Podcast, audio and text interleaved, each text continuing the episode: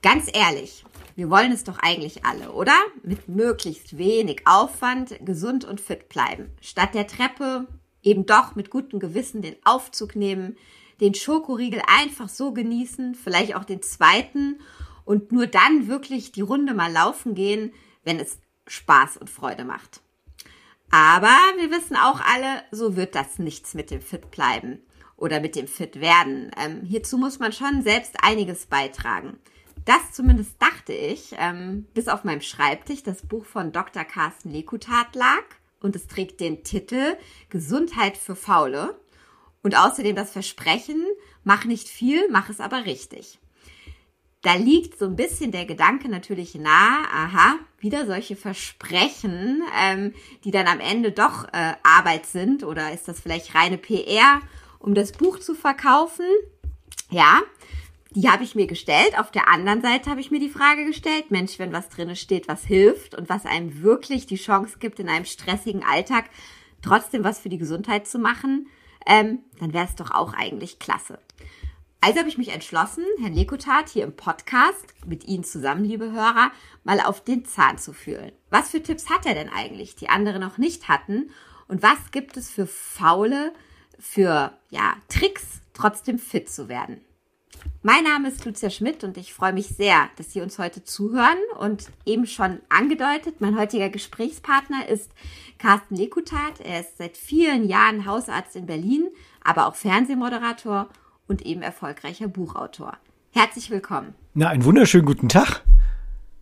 Ja, Herr Lekutat, ich habe es schon gesagt. Sie haben ein Buch geschrieben, was sehr viel ähm, ja verspricht. Und ich muss sagen, ähm, wenn man dann anfängt, das Buch äh, zu lesen und äh, drin rumzublättern, dann kommt man relativ schnell auf die sogenannten drei Vs, äh, die Sie da erwähnen. Und zwar das Thema V für Vererbung, Verhalten und verdammtes Pech. Da habe ich mir gedacht, naja, ehrlich gesagt, äh, für, für jemand Faules, und ich bin durchaus auch mal faul, klingt das erstmal ernüchternd, weil ich sag mal, für meine Gene kann ich nichts, für verdammtes Pech auch nichts. Und Verhalten klingt dann doch wieder nach Arbeit. Also, was ist diese erste Message im Buch für die faulen Leute unter uns? Ja, ich meine, die erste Message ist erstmal, da Sie bei mir angerufen haben, sind Sie gar nicht so faul, sondern sind durchaus bereit, doch irgendwas fürs Leben zu tun. Das große Problem, was, was ich so in den letzten, ja, weiß ich nicht, Jahren gesehen habe, ist, dass wir in so einen Optimierungswahn verfallen sind, alle. Ne? Wir wollen alles irgendwie immer richtig machen. Ja, wir wollen vegan leben, möglichst Triathlon-Training machen und von morgens bis abends alles das tun, damit wir möglichst lange und gesund leben. Das ist ja auch ein schönes Ziel, das habe ich auch. Aber ähm, es geht nicht darum, dass wir besonders viel machen und immer mehr davon. Es geht eher darum, dass wir uns bescheiden, nämlich auf das Richtige zu tun. Ähm, und äh, das ist für uns Faule genau das Richtige, nämlich nichts tun ist nicht faul. Das ist also nur auf der Couch rumliegen. Davon wären wir natürlich nicht gesund und alt. Ja, wir müssen schon etwas tun, aber wir müssen das Richtige tun. Und das ist sogar sehr schaffbar für uns Faule, weil es nämlich eigentlich gar nicht so viel ist, was wir machen müssen. Aber wenn man dann ein bisschen weiter plättert, ich habe ja gesagt, ich will ihn mal auf den Zahn fühlen, dann ähm, ist es so, dass man doch merkt, Mensch, ähm, Sie zeigen da zum Beispiel, ähm, ich glaube, rund zwölf Übungen auf, die man in sieben Minuten machen kann. Also das ist eben, wie Sie schon sagen, doch Zeit in Anspruch nimmt. Allerdings stößt man auch auf ähm, die vier Sekunden Biohacking. Ähm, da bin ich natürlich hängen geblieben und dachte mir, ja gut, vier Sekunden, die hat jeder und äh, wollte von Ihnen mal hören, was steckt denn hinter dieser Idee? Na, hinter Biohacking steckt erstmal die, ja, die Idee, dass man einen Körper so verändern kann, wie man auch einen Computer programmieren kann. Also, dass das Hack, der, der Hacker selber, der Computerhacker ist ja ein Mensch, der versucht, das Optimale aus dem Computersystem herauszuholen. Und der Biohacker oder Biohacker, der ist das, der versucht, das Optimale aus seinem eigenen Körper rauszuholen, möglichst auch mit minimalen Veränderungen. Und da gibt's einige Biohacker heutzutage, die auch durchaus durch die Medien gehen und die sich irgendwelche CRISPR-Genscheren injizieren, in den Muskel injizieren auf der Bühne und sagen, jetzt bin ich beispielsweise unsterblich geworden. Aber man kann auch Biohacking zu Hause bei sich selber betreiben, unter anderem mit diesen Übungen. Ähm, und diese Übungen, die, die Sie eben angesprochen hatten, einerseits gehen die Übungen auf die Muskelkraft. Das sind diese Übungen, wo wir eine Viertelstunde am Tag für brauchen, um wirklich optimal unseren ganzen Körper mit den richtigen gezielten Trainingsreizen zu fördern. Und das andere sind ähm, Übungen, wo ich mit wenigen Sekunden oder Minuten in der Lage bin, meine VO2 Max zu steigern. Und die VO2 Max ist die Ausbeute, die mein Körper aus dem Sauerstoff ziehen kann. Das heißt, wenn ich eine besonders hohe VO2 Max habe, also Sauerstoffausbeute in meinen Zellen, dann bin ich leistungsfähiger, dann bin ich fitter und ich lebe sogar länger. Und diese VO2 Max kann man mit einfachen Intervallübungen steigern und dafür brauchen wir wirklich nicht stundenlanges Training. Ich muss nicht stundenlang laufen oder 10, 20 Kilometer ums Feld traben. Es reichen hochintensive Inter Intervalle aus. Und wie man das macht, das habe ich beschrieben. Vielleicht eine einzige Übung mal als Beispiel, die da äh, zu diesem Zirkeltraining, wie Sie es nennen, ähm, dazugehört. Als Beispiel. Ja, ja klar, sehr, sehr gerne. Also die, das Zirkeltraining selber finde ich absolut eine geniale äh, Methode, weil es ist ein hochintensives Zirkeltraining, ähm, was verschiedene Übungen miteinander abwechselt, dass immer eine Muskel- und Funktionsgruppe im Körper trainiert wird, während die andere sich erholen kann.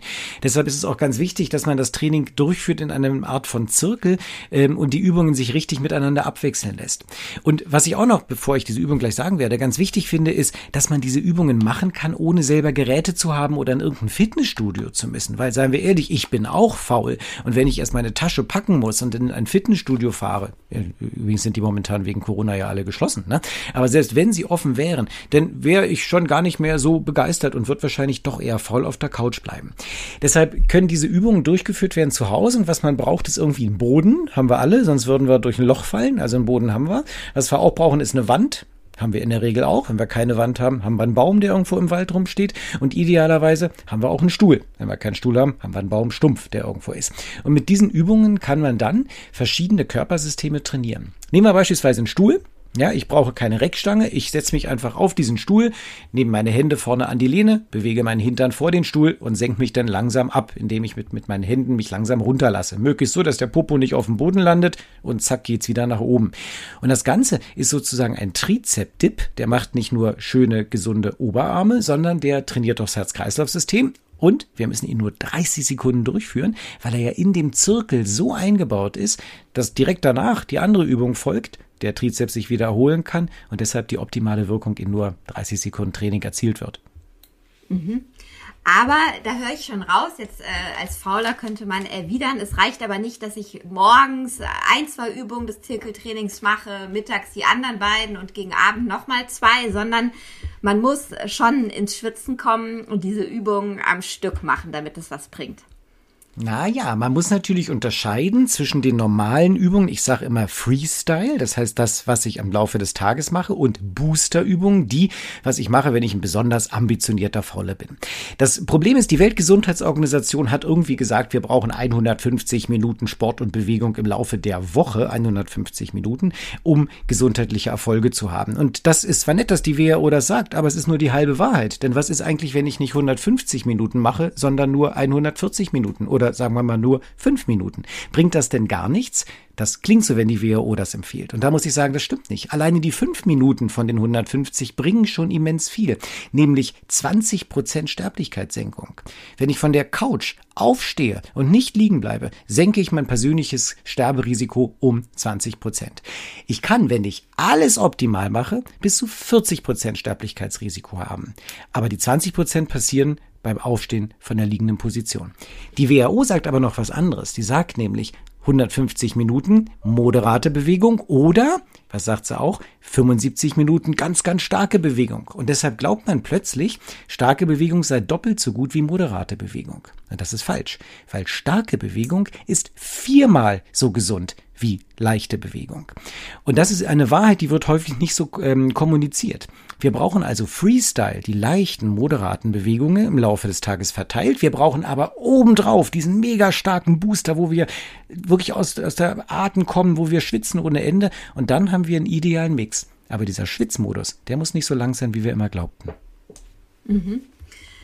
Ähm, Im weitesten Sinne auch schwitzen, aber einen äh, Tipp haben Sie drin in Ihrem Buch, äh, der Faulen ziemlich gut gefallen wird. Das ist nämlich, ähm, dass Sie sagen, in die Sonne legen. Das macht auch etwas äh, mit uns, das macht uns gesünder und das macht uns auch fitter. Und dabei geht's um äh, das Thema Vitamin D, äh, wo wir, ja. wofür wir ja Sonne aufnehmen müssen.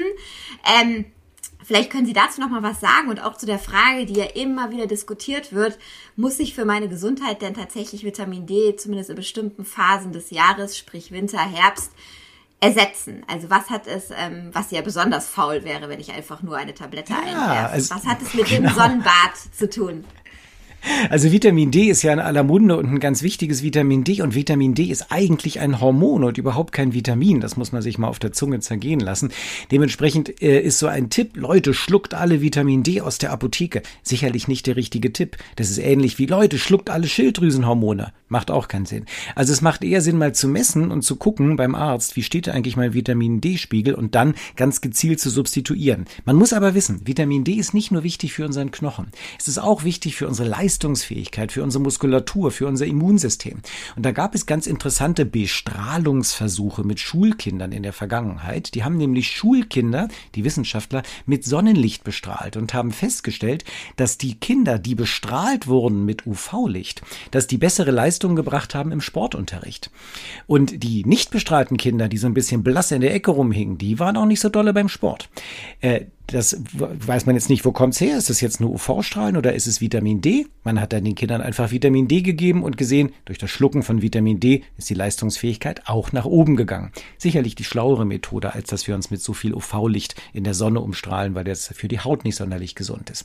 Also mein Tipp für alle Faule, lasst mal euren Vitamin D-Spiegel bestimmen und dann könnt ihr das auch noch schlucken, das Vitamin D, wenn es zu wenig ist, denn da kriegt man noch mal so ein bisschen extra Leistungsfähigkeit raus und muss sich nicht mal richtig doll bewegen.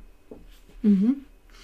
Jetzt ist mir bei Ihrem Buch aufgefallen, Sie haben das ja, oder ich nenne das mal Ihr Konzept, was Sie eben in diesem Buch sozusagen niedergeschrieben haben. Also Ihr Konzept besteht auf der einen Seite ähm, darin, eben den Körper zu betrachten und auf der anderen Seite auch die Seele. Und ähm, an ein paar Stellen kommen wir auch mal zu dem Thema Ernährung.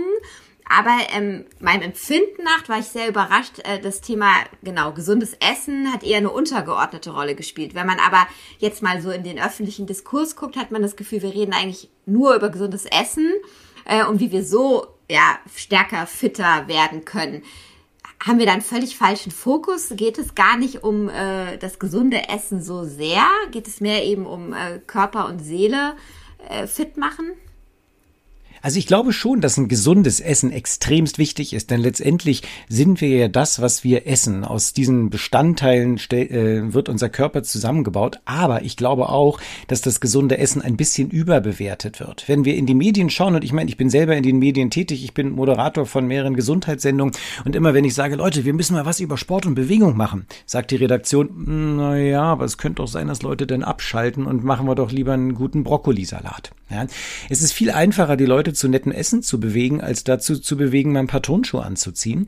Ähm, und dementsprechend ähm, ist das Sport und Bewegung, dieses Thema, eher unterrepräsentiert in den Medien. Dieses, dieses Buch Gesundheit, das Konzept Gesundheit für Faule, baut sich erstmal auf zwei Säulen auf. Das eine ist die Anspannung und das andere ist die, ja, ich sag jetzt mal Entspannung. Wobei Entspannung nicht stimmt, weil wir ja nicht alle nur gechillt in der Ecke rumhängen sollen, sondern es geht eher um eine richtige Spannung, um eine griechisch Eu-Spannung, ja, ähm, und gar nicht Entspannung. Aber es geht um den richtigen Maß der Entspannung und um den richtigen Maß der Anspannung durch Sport. Und diese beiden Gegenpole, die müssen ausgewogen sein. Und ich habe das Essen erstmal oder die Nahrung erstmal vorne äh, außen vor gelassen, weil ich denke, die ist eh zu über, überrepräsentiert. Ähm, deshalb ist es wichtiger, sich erstmal um das andere zu kümmern.